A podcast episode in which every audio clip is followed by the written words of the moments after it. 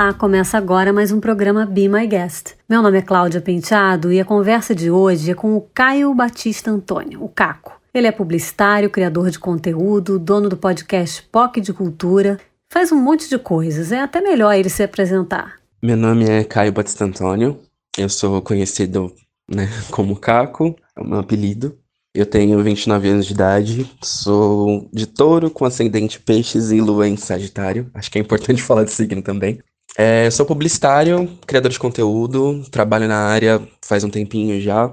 É, trabalho com campanhas que envolvam bastante diversidade, a importância da diversidade. Faço palestras também sobre isso, pelos lugares que eu vou. Uso da, da minha vivência e da minha história para falar um pouco, né, dentro do meu meio de trabalho e de alguma forma trazer a importância da diversidade e trazer a conscientização das pessoas também. Para início de conversa, ele conta como começou a vida no ativismo da diversidade.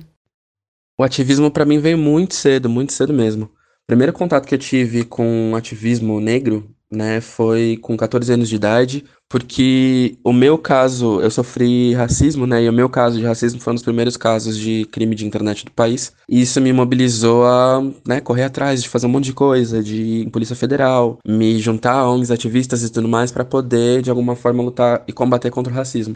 Então, a minha entrada para isso já foi muito cedo. Em relação à comunidade LGBT QIAP+, demorou um pouco mais. Eu sempre fui... Eu, eu sou né, fora do armário desde 2008. Eu sempre fui muito participante da causa, mas o ativismo mesmo voltado a isso começou através de outras coisas. Através do meu trabalho, inclusive, mas de outras coisas. Então foi uma coisa que passou a fazer parte da minha vida em forma de ativismo de uma forma muito diferente, né? Desde os meus trabalhos enquanto né, alguém dentro da internet, até mesmo os projetos que eu tô fazendo tal, tudo uma coisa meio que levou a outra. A história com o ativismo, ela vem de uma necessidade mesmo de me sentir mais completo e me sentir visível na maioria das vezes, sabe? Que, que como eu mencionei, né, ao longo do, do papo todo, quando a gente fala de recortes é muito importante porque a comunidade ainda não é se vista e representada da melhor forma possível. Ainda existem mais é, presenças visíveis que não necessariamente representam o todo da comunidade. Então, isso acaba sendo uma necessidade, né, de você lutar pela sua voz, lutar pelos seus direitos. Para ele, o mês do orgulho LGBTQIA+, representa força e resistência. Ele representa diversas coisas, na verdade, né? Partindo do princípio histórico da coisa, a gente teve é, as primeiras, né, as primeiras manifestações que deram origem, aliás, a primeira manifestação que deu origem ao Dia do Orgulho que a gente conhece, da forma como a gente conhece, veio por parte de uma mulher trans preta e uma mulher trans latina, que estavam lutando pelos direitos e fazendo o delas em prol da comunidade. Então eu acho que isso já diz muito já sobre o que isso significa para mim, né? Que veio através de alguém, né, da, da mesma etnia que a minha, a ideia, né, de, de lutar pelos direitos e fazer melhor, sabe? Buscar uma maneira melhor de sobreviver, buscar condições dignas e buscar um espaço, sabe? Eu acho que isso diz muito.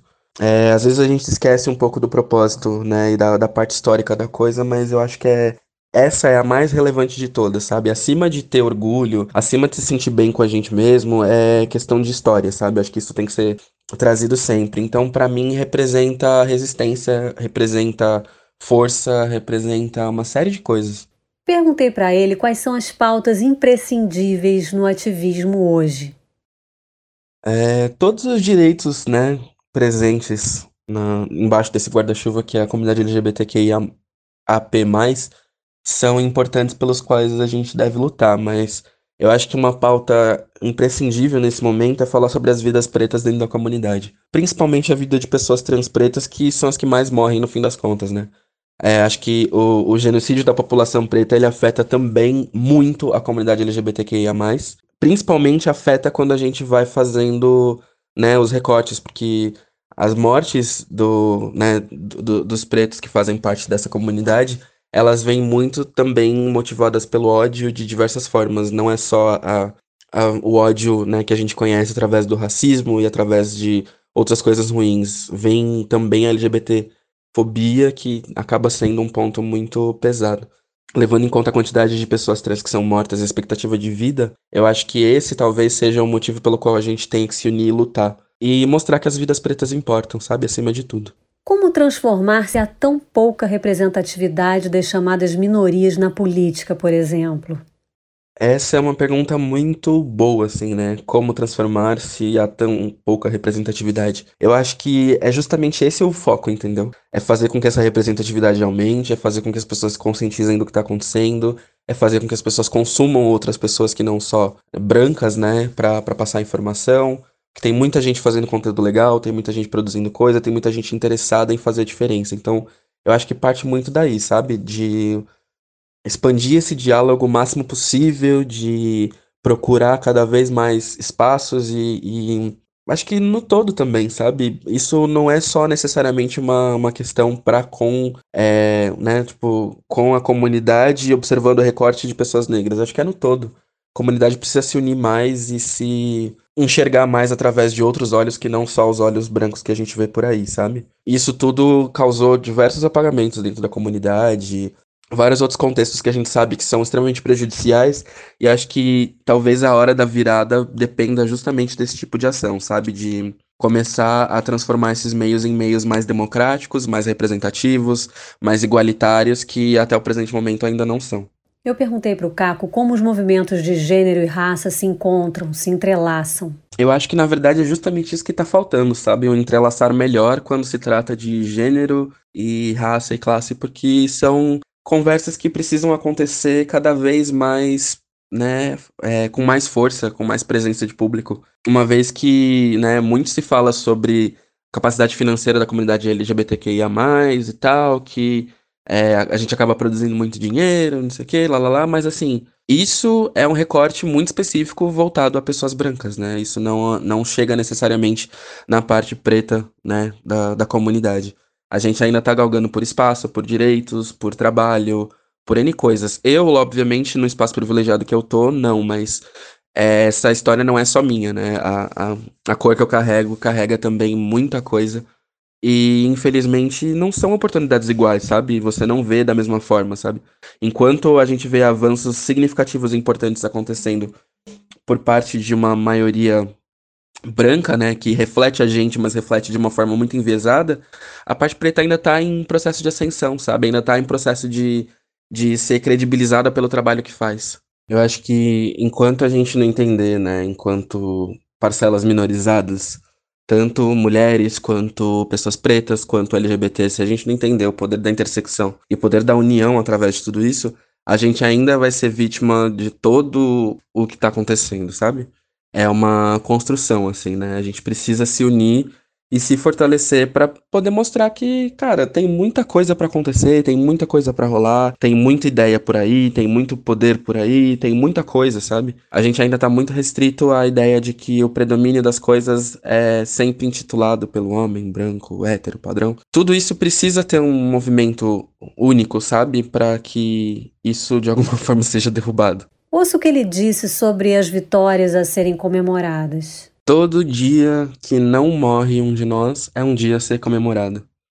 É uma vitória a ser comemorada. Todo dia que um LGBTQIAP+, é respeitado dentro do ambiente de trabalho ou consegue fazer algum tipo de movimentação dentro do ambiente que ele vive de modo que ele seja respeitado integralmente, é uma vitória para nós, sabe? Toda pessoa trans que é respeitada pelo próprio pronome é uma vitória para nós. Todo lugar que, sabe, proíbe piadinhas do tipo, proíbe esse, é, sabe, é, conotações negativas e tudo mais, tudo isso é um motivo de celebração, porque é, é o fato de que a gente está saindo da escuridão e está de fato sendo respeitado enquanto pessoas, enquanto né, uma comunidade. Uh, é muito fácil para quem tá fora não entender o poderio da comunidade no sentido de representatividade, força e luta, sabe? Mas só a gente sabe o quanto isso é uma vitória pra gente à medida que a gente vai fazendo as coisas. Claro que, né, temos direitos aí sendo conquistados. Ultimamente tem sido feita uma mobilização e uma campanha para é, possibilidade de doação de sangue.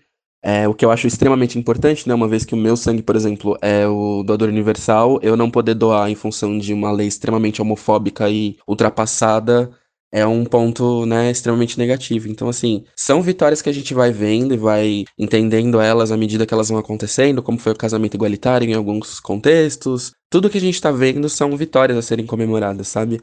Eu acho que são consideradas vitórias porque são coisas que a gente não tinha, mas a gente sabe que isso são só direitos básicos, né? Então, querendo ou não, é uma vitória que tem um gosto bom, mas é um gosto de, nossa, finalmente estão fazendo alguma coisa, sabe? Estão olhando pra gente, estão entendendo que a gente enquanto indivíduo e enquanto sociedade, merece respeito e atenção acima de tudo. Os movimentos que dominaram boa parte do mundo depois da morte de George Floyd nos Estados Unidos são, na opinião do Caco, uma porta de entrada para discutir racismo de uma forma mais ampla. Eu acho que eles são o começo de uma grandíssima jornada que a gente tem para falar sobre o racismo e sobre o quanto o racismo é danoso em sociedade, assim. É importante que essa porta de entrada tenha acontecido, né? Infelizmente custou uma vida preta, mas é importante que essa porta de entrada tenha acontecido. E eu acho que é o primeiro caminho para a gente começar a falar sobre o mal do racismo, né? Sobre racismo como um todo. Principalmente pelo fato de que as pessoas têm uma concepção muito branda sobre o racismo, né? É, uma vez que as pessoas entendem os Estados Unidos como referência, muitas das vezes quando se fala de racismo, as pessoas pensam que é aquela coisa explícita, né? Mas não param para perceber como o racismo estrutural afeta a vida no Brasil de uma forma muito mais presente. Seja pelo apagamento de pessoas pretas nos mais diversos espaços ou coisa do gênero, uma vez que né, mais 54% da nossa população é preta. Se você não vê pessoas pretas, isso já mostra o racismo nu e cru nos espaços que você vai. Mas não só isso, assim, acho que a forma como tudo acontece, sabe, ainda tá muito caminhando aqui. Eu acho que, né, visto o problema que a gente está enfrentando com a presidência, visto os problemas que a gente está enfrentando com a pandemia, infelizmente não permite que a gente tome uma postura muito parecida em termos de protesto, né, em termos de ação prática que vá mudar em alguma coisa. Mas eu acho que isso é o começo de uma conversa, é o começo de uma estrutura. Ainda vai ter muita coisa para rolar, vai ter muita coisa para se conversar e, e tentar entender. E eu acho que é bom que as pessoas estejam se mobilizando e se coçando para entender aonde o racismo delas está aparente, sabe? E mudar sobre isso também. Porque é, é muito necessário que essa reflexão seja feita de uma forma muito próxima, sabe? Que cada um olhe no seu íntimo e entenda o que está acontecendo. E a partir daí modificar a estrutura como um todo, porque o problema é justamente esse não adianta só botar pessoas pretas na linha de frente, né? Uma vez que a gente já morre em causas naturais de uma forma muito mais abrupta e em maior quantidade que pessoas brancas. Não adianta colocar a gente, sabe, na, no olho do furacão fazendo passeatas e tudo mais, enquanto vidas pretas continuam morrendo, né? Seja dentro de casa, como o caso de João Pedro, seja é, assassinado pela polícia, como foi um outro garoto, Guilherme, de 15 anos. É, tudo isso ainda está acontecendo, sabe? E a gente não pode fazer com que, né, já que a pandemia está acontecendo, ela também está matando pessoas pretas, a gente não pode fazer com que isso seja um indício de aumento do que já está acontecendo. Eu acredito que possa mudar, mas eu acho que ainda a nossa geração não vai ver isso, sabe? É, são muitos anos lutando, são muitas pessoas lutando, são muitas coisas acontecendo. Se a gente for parar pra pensar quando rolou mesmo, né, a lei do ventre livre, que foi em 1895, se eu não tô errado, é, do, de 1895 para cá, quanto tempo faz, sabe? É muito pouco tempo pra gente entender isso de uma forma concreta, sabe? Principalmente para pessoas brancas que são né, alheias a isso tudo, que não estão preocupadas com o que está acontecendo, sabe? Tudo isso tem muito, tem muita influência. Sobre ações e movimentos, eu perguntei para o Caco por que tantas vezes se tem a sensação de que no Brasil há menos mobilização em torno do racismo e de causas afins do que em outros países. Eu considero que dizer que o movimento negro não ganha a mesma magnitude que se vê nos Estados Unidos é errado, porque se a gente teve tudo que teve com a morte da Marielle, as passeatas que tiveram, a mobilização que teve, a participação das pessoas e tudo mais, se a gente teve tudo isso com a Marielle, isso não pode ser deixado de lado, sabe? Eu acho que o momento que a gente está vivendo, ele acaba sendo muito mais específico em função da gente estar tá, né, trancafiado em casa e vivendo a quarentena, então a gente acaba tendo mais contato com o que está vindo de fora. Mas não só a Marielle, entre outros movimentos também rolaram. O problema é justamente isso, né? O quanto as pessoas brancas estão dispostas a ver o que está acontecendo e participar do que está acontecendo. Acho que Marielle talvez tenha sido o caso maior que tenha tomado essa repercussão. O caso do, do João Pedro também foi um caso que ganhou grande repercussão em função disso. Mas eu acho que vai além da repercussão, sabe? Vai além da mídia. Vai pra postura mesmo. Porque a mídia em si, noticiar o que quer noticiar é muito específico. A gente sabe que né, se tratando de mídia e tudo mais, existe uma seletividade de quais assuntos devem ser colocados em pauta ou não. E a gente sabe o quanto isso incomoda algumas pessoas também. Então, Eu acho que dizer que não existe a mesma magnitude é errado. Acho que existem diferentes visões do que está acontecendo diferentes momentos é, políticos de cada um dos lugares que faz com que a diferença seja gritante, mas isso não quer dizer que não esteja acontecendo. Pelo contrário, existe uma organização de movimentos, existem muitas pessoas falando sobre isso, tem muitos influenciadores digitais falando sobre isso, muitas pessoas pretas famosas falando sobre isso. Eu acho que é, é o, o ponto da gente entender que a, a questão é muito mais plural, sabe? Por isso que parece que não está necessariamente tocando, mas isso não quer dizer que não esteja de fato, sabe? LGBT washing. Vamos falar sobre isso? É até engraçado porque é basicamente o tempo todo que isso acontece, né? Principalmente no marketing digital, com a evolução do marketing digital, parece que isso se tornou meio que é, parte do, do marketing de alguma forma. É, não que não fosse antes, mas né, acho que agora piorou a situação. Tem muitas marcas que usam do, né, do, do esvaziamento de causa para para poder falar do, do mês orgulho, sabe? Marca que nunca teve nenhum tipo de atuação, ou que né, na frente tá falando isso, mas por trás o serviço não é muito diferente. A gente teve aí uma desses casos que foram os mais recentes, assim, que envolvia uma locadora de, de motorista de, de carros aí. Acho que dá para entender o que eu tô querendo dizer.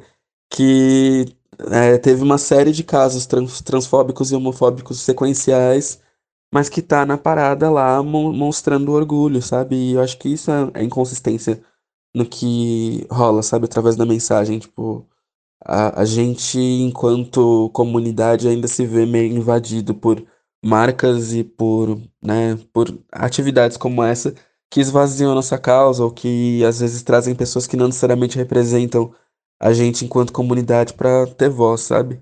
É meio complicado porque isso passeia muito pelo ambiente de agência. A maneira como as agências são formadas, a, a forma como muitos, muitos empregados vão trabalhar dentro da agência tal. Isso tudo corrobora para que o meio fique pouco diverso, né? E a baixa diversidade resulta em campanhas com baixo, baixa profundidade, né, nesse sentido. E isso acaba, né, sendo a, o que é levado para as marcas. As marcas acabam é, levando isso para as redes sociais, que é uma verdade meio que vazia, assim, sabe? E isso prejudica bastante. Eu acho que é extremamente importante as marcas se posicionarem como aliadas, mas eu acho que à medida que a, a proposta de aliança é feita, ela deve ser entendida de modo que isso seja realmente né, benéfico para para a comunidade e não só perder nosso tempo ou usar a nossa voz porque sabe que, sei lá, o nosso dinheiro também é importante, sabe? Há mais tropeços que vitórias quando se fala em diversidade no mundo das marcas, mas o Caco aponta alguns aspectos positivos e dá alguns conselhos como criador de conteúdo. Ah, eu vou ser bem sincero, bem sincero mesmo. Eu acho que existe sim um movimento, né, é, para melhorar a forma como a comunicação é feita. Existe sim é, pessoas realizando bons trabalhos em relação à diversidade e fazendo ações que realmente né, são significativas. Existe sim uma movimentação para fazer um marketing de inclusão melhor. Tem muitos profissionais bons por aí realizando esses trabalhos. No entanto, eu acho que a publicidade ainda peca muito na hora de montar seus elencos, na hora de fazer campanhas como essa, sabe? É, não foi uma vez, não foi duas vezes, não foi três vezes que eu ouvi é, colegas de, de profissão falando que na hora de montar campanhas é, para o mês de Pride e tudo mais, a, a, a maioria das pessoas presentes na mesa eram é, hétero. E além de hétero, também eram brancas, né? Então acho que, acho que isso significa muito na hora de uma, uma criação acontecer. Eu acho que ainda existem tropeços, lógico, vão existir muitos ainda, infelizmente, mas eu acho que existe sim uma movimentação boa para transformar esse cenário e trazer esse cenário para o mais agradável possível. Eu espero que isso também seja levado em conta em termos de diversidade no total, sabe? Que também é, pessoas pretas, pessoas PCDs é, sejam incluídas nessas pautas na hora de falar sobre orgulho também, não só é, colocando pessoas brancas ou pessoas com grandes nomes já nas redes, que acho que isso não necessariamente reflete o que a marca quer, sabe? Eu acho que na, ao invés de pensar 100% em como isso reverte, né, o cliente, eu acho que parte da comunicação também contar novas histórias, sabe? Escolher novos personagens e narrar novas coisas, porque a gente tem muita coisa acontecendo de legal no mundo, sabe? E eu sinto que ainda é muito enferrujada a forma como a gente olha para isso. Tanto como mercado, tanto como alguém que também, né, tá na ponta de, de criador de conteúdo aí. Assim, eu tive muita sorte na minha carreira profissional até então de trabalhar com pessoas que também pensavam da mesma forma que eu, no sentido de entendiam a importância da diversidade e representam isso de alguma forma, né? A Samantha Almeida foi minha chefe durante um, um tempo, a Rafaela Gobara também foi minha chefe durante um tempo. São pessoas que têm nomes muito bons dentro da, da comunicação e elas, por si só, acreditavam muito nisso, sabe? Durante o tempo que a gente trabalhou junto trabalhei com outras pessoas que também acreditavam nisso. Então, a trajetória fica realmente mais fácil quando você está num, num contexto onde a linguagem já vai pro lado positivo da coisa, sabe? Você não tem que ficar necessariamente defendendo o bom senso das pessoas, assim dizendo. É, eu acho que assim, o trabalho com a marca é justamente entender o que a voz do povo significa, sabe? E a voz do povo não pode ser representada por gente branca ou por uma parcela muito crua da, né, da, da população. Tipo, isso precisa expandir um pouco mais. Até mesmo porque, né, a gente tá falando de consumo e de, de um monte de coisa ligada a isso. E isso não, não bate, sabe? Dependendo do contexto, da forma como é apresentado, as coisas não batem. E as pessoas já cansaram de não se ver nas coisas e não ter, né, é, serviços pensados visando o bem-estar delas também nesse sentido, sabe? É, tem, no, eu acho que é, é importante a gente estar presente desde a da criação, mas também no produto final, sabe? Eu acho que isso faz toda a diferença quando a gente se encontra nas duas pontas. Porque aí o que é criado é criado de forma verdadeira, sabe? É criado de forma é, honesta, é criado de forma limpa. Porque de alguma forma você sabe que quem está na criação também representa né, um desejo, uma vontade de ver isso mudar, sabe? De alguma forma. Porque se a gente mantém, né, esse, esse formato mais fechado, pouco trabalhado, pouco conversado, isso reflete automaticamente mal, sabe? Eu acho que se, as, se, se muitos lugares, né, muitos clientes gestores entendessem que a má gestão pode ser evitada de uma forma muito simples, que é justamente entendendo a importância disso e entendendo mercadologicamente também, as coisas seriam diferentes. Porque é, é só olhar, né, todos os dados estatísticos, olhar as, as coisas que são divulgadas no mundo, olhar as tendências mundiais e não olhar só com o olhar mercadológico, né, embora seja a maioria dos casos, mas olhar como, como isso interfere, sabe, na vida das pessoas, o impacto que isso causa, como isso causa, por que causa, sabe? As grandes marcas que fizeram coisas é, significativas pro, pro povo, o que que isso, né, trouxe? Acho que um exemplo incrível para falar sobre isso é a Fenty da Rihanna, né? Desde a isso ela também é inclusiva nas marcas de lingerie, ela é inclusivíssima nas maquiagens, do tipo isso, sabe? Eu acho que é o, o ponto significativo da história, sabe?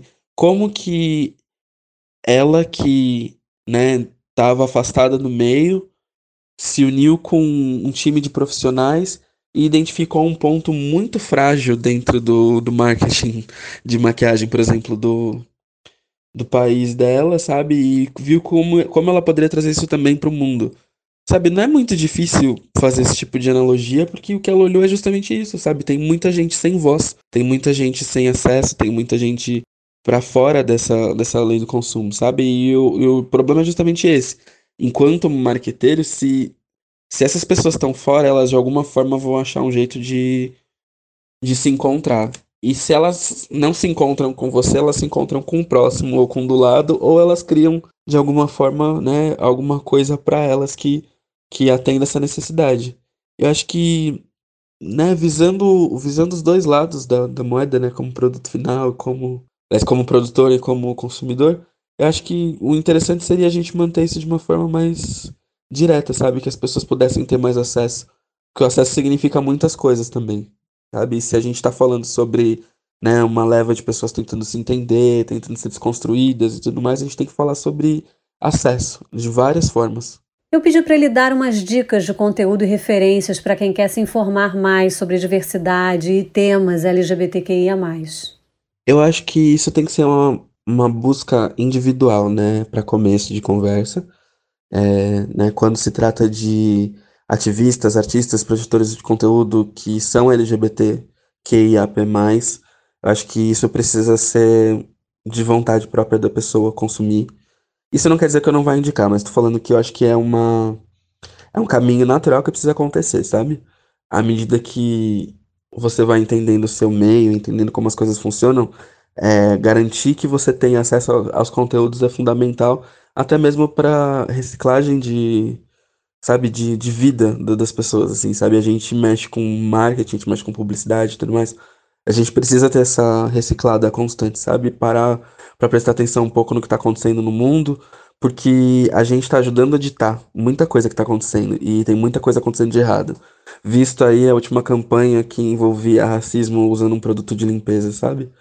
É esse tipo de coisa. Então acho que isso, essa construção é, né, de, de repertório ela precisa vir à parte. Mas dito isso, eu acho que, bom, a Bia Gremion faz um trabalho incrível falando sobre gordofobia e fazendo os recortes dela referentes à, à vivência dela LGBTQ e a P+. É, né, eu acho que ela é uma pessoa muito interessante de ser seguida. Eu gosto bastante também do conteúdo da Nathalie Neri, que né, é, um, é um dos grandes nomes dessa geração de influenciadores pretos que faz um trabalho incrível e, e merece super atenção. É, tem bastante gente, eu gosto do Kaique Brasileiro, que faz um trabalho com moda super incrível também.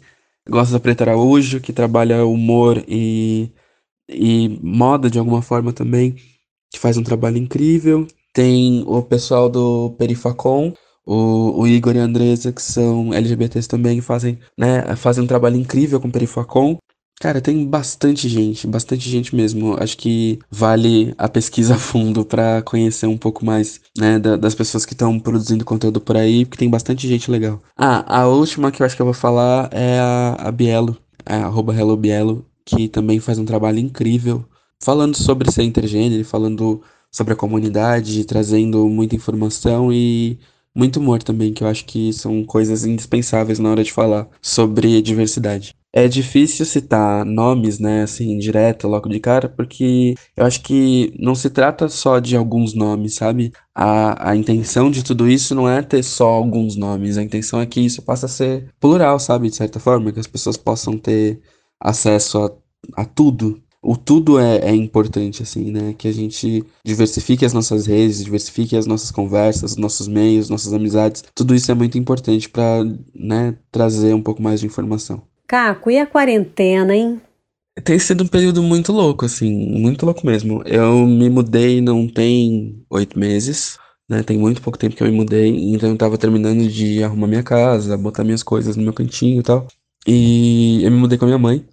Então a gente tá meio que curtindo a casa ao mesmo tempo, né? É, felizmente as condições que a gente tá agora são melhores no sentido de ter mais conforto e mais tranquilidade. Ela também é grupo de risco, né? Então dá um pouco mais de tranquilidade para mim saber que ela tá bem, que, né, dá para ter uma vida mais suave desse jeito. Então tem sido meio que um período de, de realinhar muita coisa, sabe? De botar é, os meus projetos na rua, de pensar bastante coisa que eu quero pensar. Tem sido um período de trabalhar também, é um período de cuidar da minha saúde mental, que eu acho que é um dos pontos mais importantes para mim nesse período, porque eu sou uma pessoa que eu tenho transtorno de ansiedade, isso foi desenvolvido durante o período que eu trabalhei em agência, né, eu tive as primeiras crises, e só eu sei o quanto isso é importante, sabe, de estar tá com a cabeça em ordem para garantir que o funcionamento das coisas seja o mais fluido possível, principalmente quando se trata de trabalho, então, para mim, esse trabalho tem sido muito importante. Tenho feito terapia também, aproveitado para me alinhar cada vez mais comigo mesmo para não não deixar bater tanto, sabe? Tem muita coisa ruim acontecendo no mundo, tem muita coisa é, desagradável rolando. A gente sabe a quantidade de mortes que é crescente né, no país. A gente sabe da péssima gestão relacionada à quarentena. E então eu tento buscar isso de alguma forma, sabe, minimizar um pouco os meus danos à minha volta o máximo possível para garantir que tudo fique melhor, sabe? E também tenho, né, buscado fazer o que dá, o que tá ao meu alcance, o que tá à minha mão, para transformar a quarentena de alguma forma melhor para quem tá em volta também, sabe? É, tentando ajudar o que eu, no que eu posso, tentando fazer o que eu posso. É, é meio que isso, assim. Acho que esse período tem feito muita coisa, né, em termos de mexer com a gente socialmente, economicamente, é, em, em, termos de saúde, tudo assim. Então é importante se manter ligado.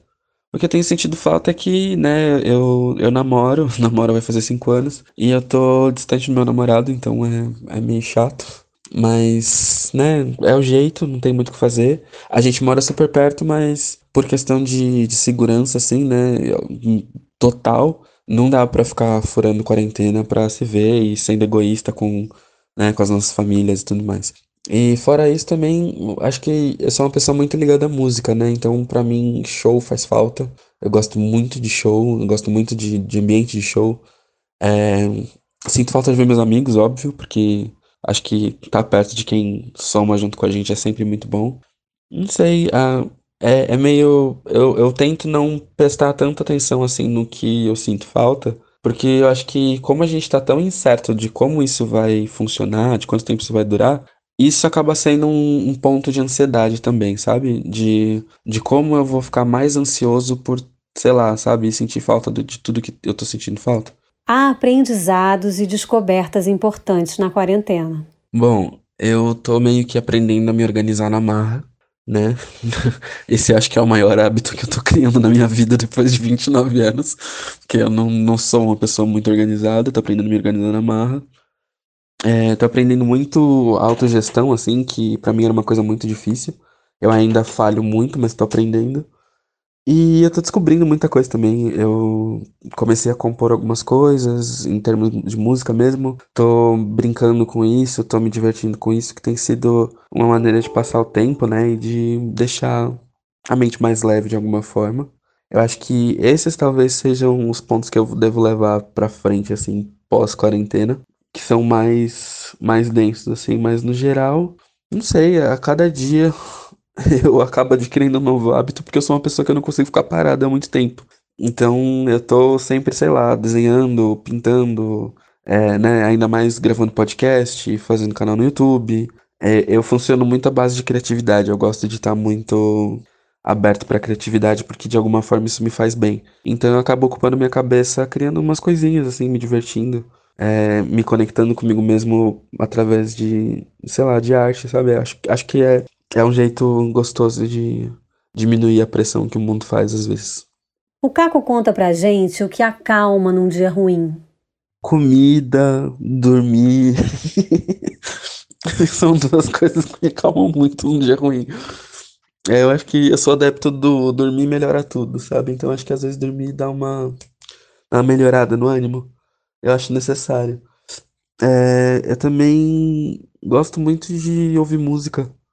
Eu sou uma pessoa muito ligada à música, assim, muito ligada à música mesmo. Eu, tô, eu ouço música para tomar banho, eu ouço playlist de música relaxante para dormir, eu passo o dia inteiro ouvindo música, então assim, para mim é meio que uma terapia, sabe?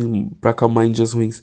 Eu tenho playlists, inclusive várias, que vão de acordo com o meu humor ou coisas que eu descobri e tal. Eu, eu, sou super dedicado com isso porque eu acho que é uma coisa muito boa, assim, né? A, a emoção através da música eu acho que é uma coisa muito válida. Então, né, desde playlist para sentir a fossa eu tenho, como playlist para sair da fossa eu também tenho, playlist para relaxar, para estudar, tipo, é um jeito de me manter conectado com, né, com, com a calma de alguma forma. Até mesmo quando a música não é calma, mas encontrar o sentimento através da música me traz uma calma. Não sei, tem várias coisas também, acho que, que ajudam a, a calma, sabe? A respiração é uma coisa que eu tô aprendendo que, nossa senhora, como isso ajuda a trazer calma. Eu sou uma pessoa ansiosa, né? E entender o poder da respiração para né, conseguir trazer a calma para fala, conseguir trazer tudo isso, é muito, muito louco e muito difícil também. É um, é um aprendizado que tem sido constante. O momento é de parar para prestar atenção em tudo que a gente vinha fazendo. Pode ser que seja o despertar de uma nova consciência. O Caco tenta enxergar o lado positivo de tudo isso, mas não é muito otimista. Bom, é, eu sou espírita kardecista e dentro do espiritismo existe uma né, existe uma fala que fala sobre a importância disso, né, sobre momentos como esse serem divisores de água em função de da forma como a gente entende as coisas e como a gente vive as coisas. E eu sou muito ligado a esse pensamento, assim, sabe? Acho que a gente vinha numa aceleração constante de consumo, de, de trabalho, relações cada vez mais frias, dependência absurda da tecnologia, é, descaso com a vida, é, sabe? Tudo vinha acontecendo. Se você for parar pra pensar, tudo que a gente tem visto, né, noticiado no mundo e principalmente no nosso país hoje em dia eram coisas que já vinham acontecendo há muito tempo. Já estavam presentes nas nossas vidas faz muito tempo.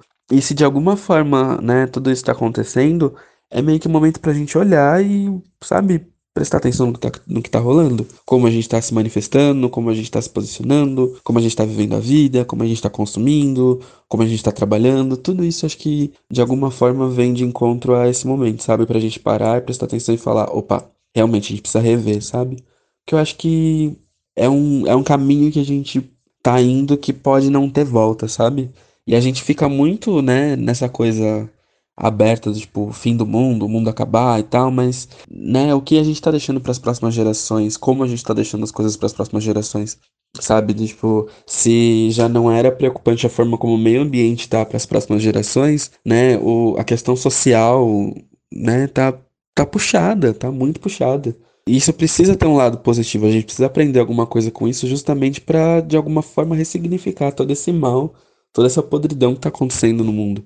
É, então eu acho que tem sim um lado positivo nisso. Não quero ser tilelê demais a ponto de falar não, né? Tipo, a, a, quarentena não trouxe nada, tipo, né? Não é a função da quarentena trazer, é uma pandemia global. Mas eu acho que existe sim uma necessidade de autoavaliação que a quarentena está trazendo de alguma forma, né, mesmo que seja empurrada por maneirismo de rede social, é, acho que a, a consciência está sendo implantada nas pessoas de uma forma diferente. Que elas finalmente têm tempo para parar e prestar atenção no que está acontecendo à volta delas, sabe?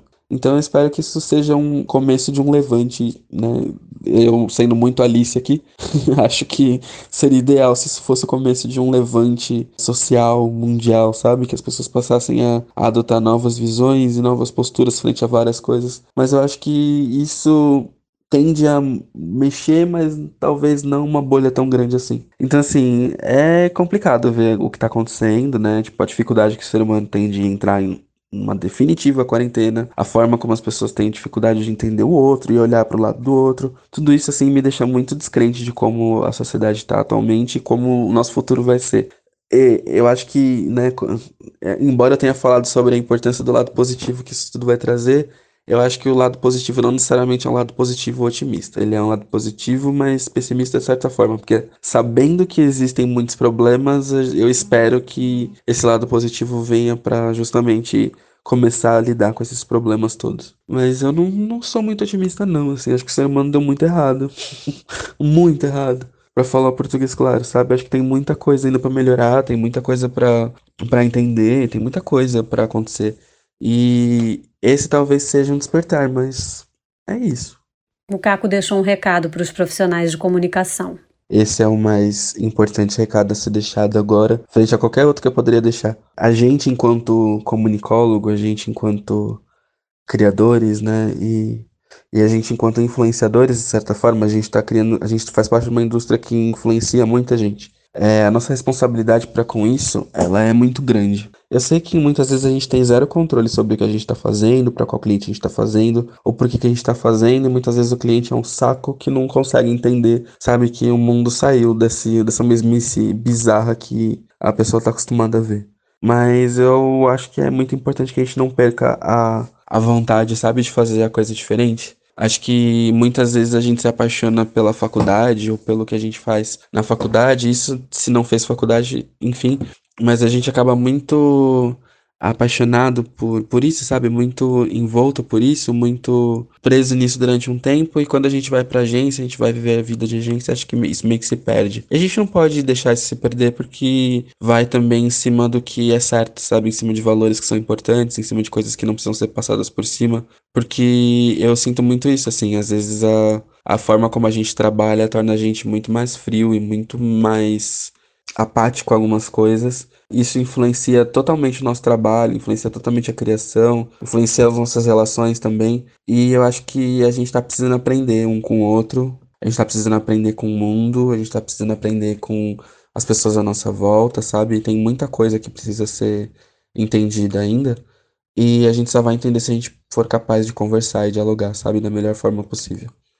Então é meio que isso, assim, que a gente não perca a vontade de fazer diferente, que a gente não perca a vontade de, de criar e que a gente entenda que isso é uma responsabilidade, sabe?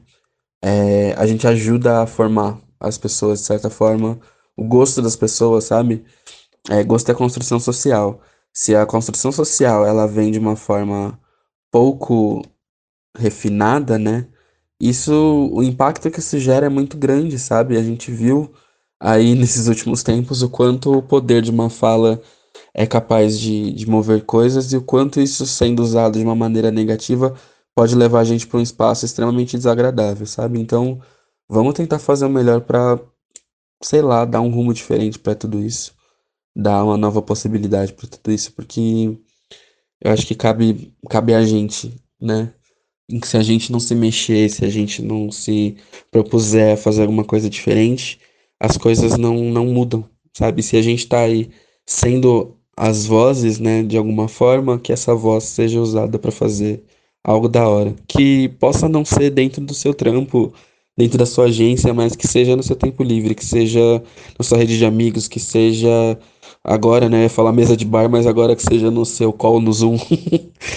é, que eu acho que esse tipo de coisa é importante, sabe? Não perder a essência. Bom, a gente encerra esse papo com a playlist do Caco Batista, cheia de hits de RB. Um beijo e bom fim de semana. Bom, agora falando sobre a playlist, é, como eu falei, eu sou muito aficionado por música, mas eu tô no momento, como eu tô criando muita coisa, mexendo com muita coisa, eu tô ouvindo bastante um ritmo específico, que é o RB, é, principalmente brasileiro, norte-americano.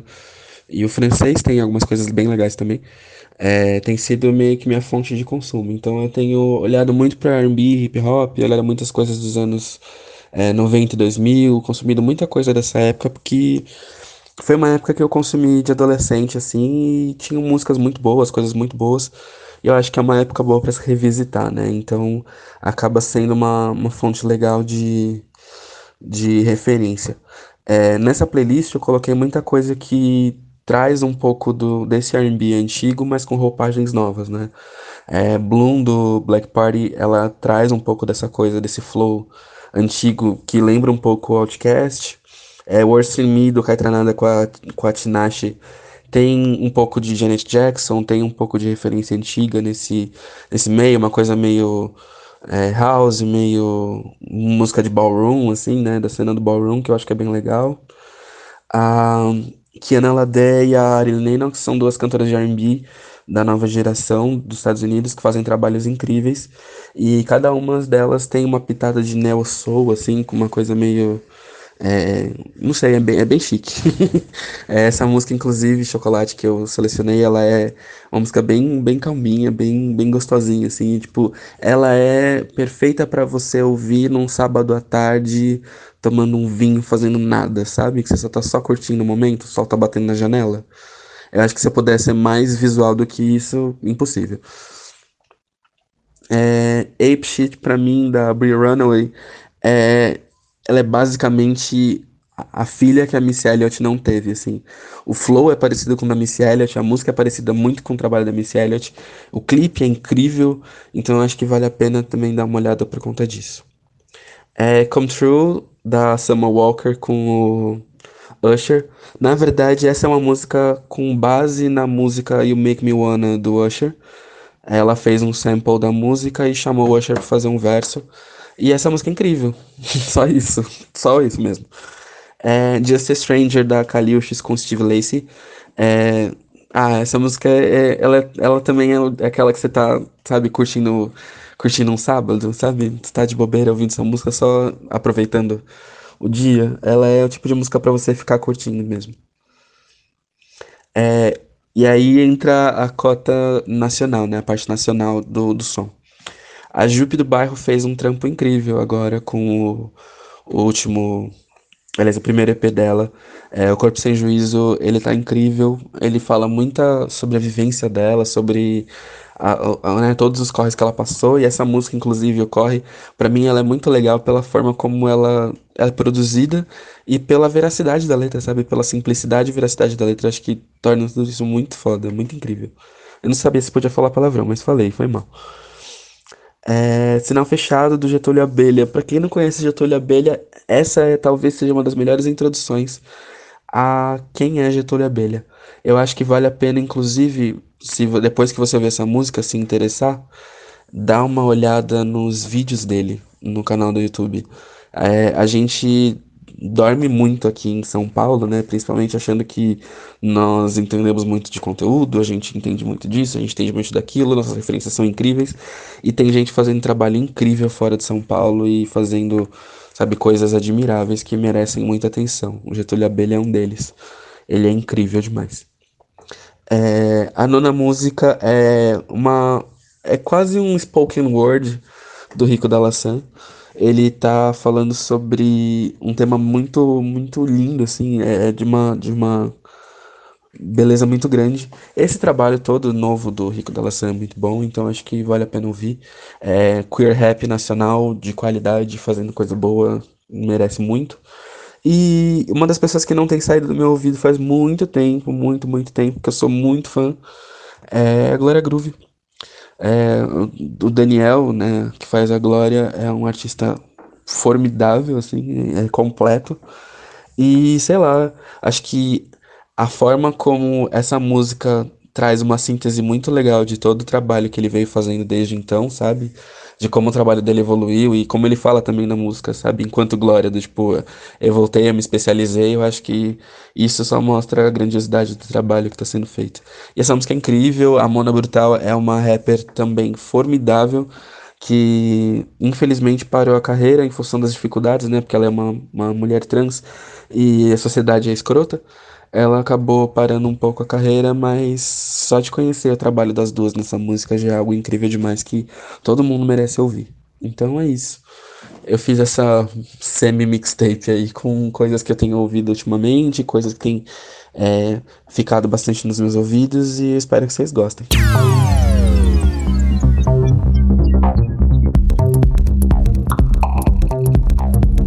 Rádio Bip.